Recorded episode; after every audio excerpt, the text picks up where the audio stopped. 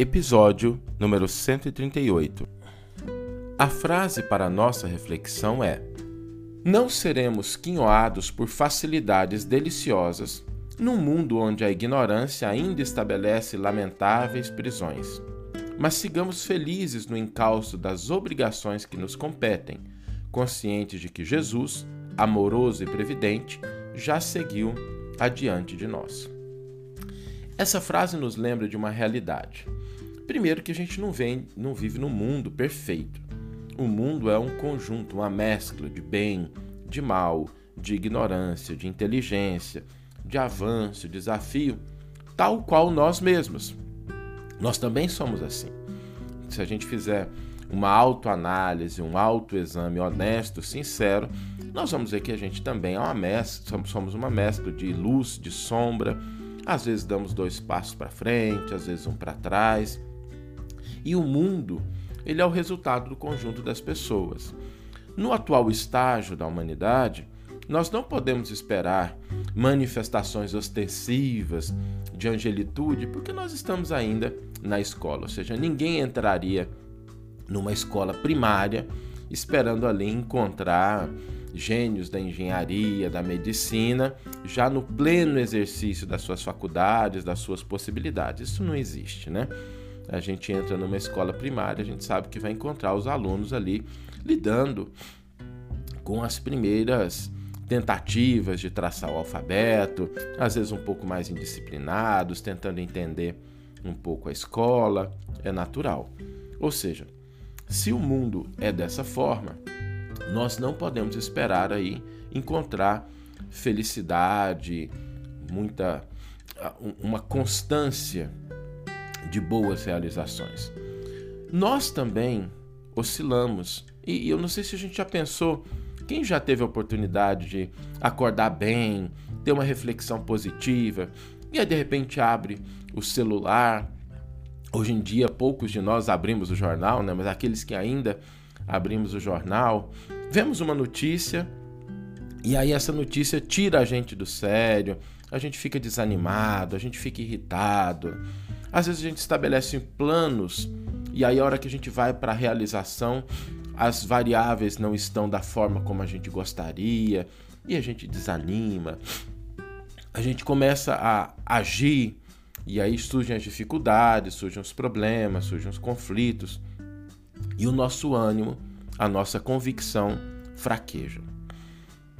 Nesses instantes, o Evangelho é sempre uma fonte de esclarecimento, de exemplo, e no Evangelho de Marcos nós temos, Marcos, nós temos uma narrativa muito, muito positiva acerca desse tipo de situação.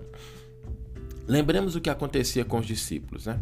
Eles estavam com Jesus e aí estava todo mundo animado, confiante, o reino dos céus. E aí Jesus é preso.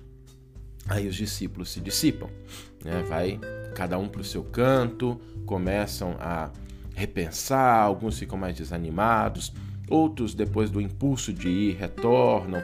Pedro nega Jesus. E aí depois Jesus ressuscita. E aí depois da ressurreição eles ficam animados, mas começam também a, a se questionar, né? Como é que vai ser o futuro de agora para frente? E aí tem uma passagem muito bonita que diz que um anjo aparece e diz assim: Jesus vai adiante de vós para a Galiléia.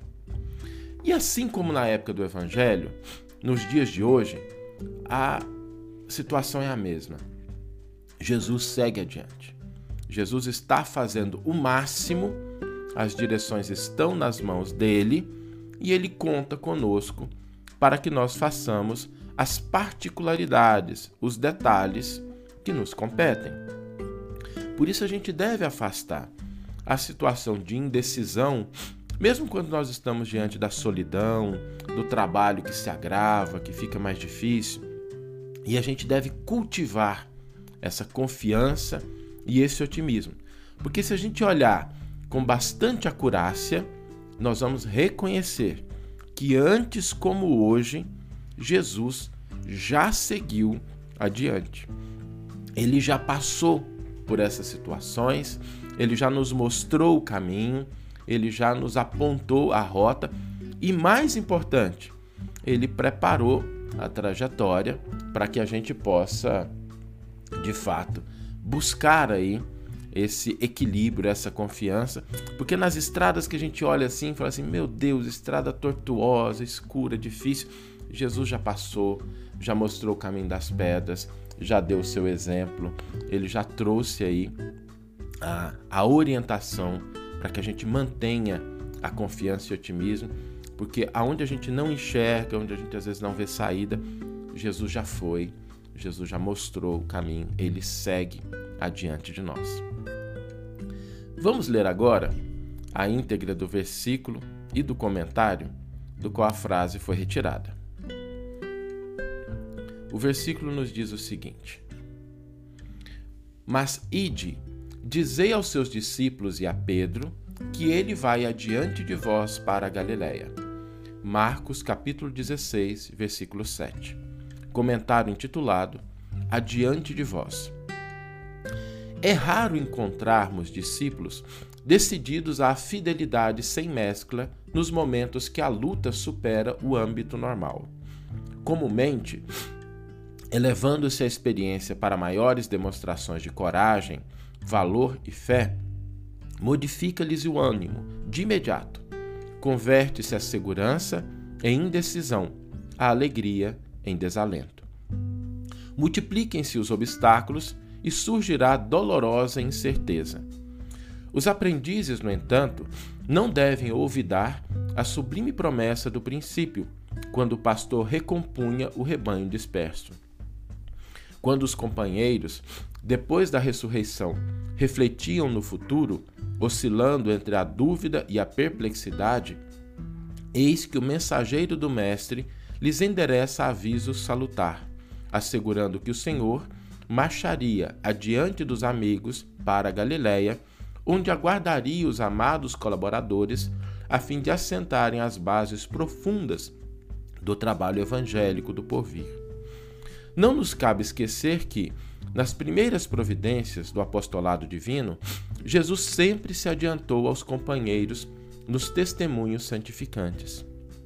E assim acontece, invariavelmente, no transcurso dos séculos. O Mestre está sempre fazendo o máximo na obra redentora, contando com o esforço dos cooperadores apenas nas particularidades minúsculas do celeste serviço. Não vos entregueis às sombras da indecisão quando permanecerdes sozinhos ou quando o trabalho se agrave na estrada comum. Ide confiantes e otimistas às provações salutares ou as tarefas dilacerantes que esperam nosso concurso e ação. De certo, não seremos quinhoados por facilidades deliciosas no mundo onde a ignorância ainda estabelece lamentáveis prisões.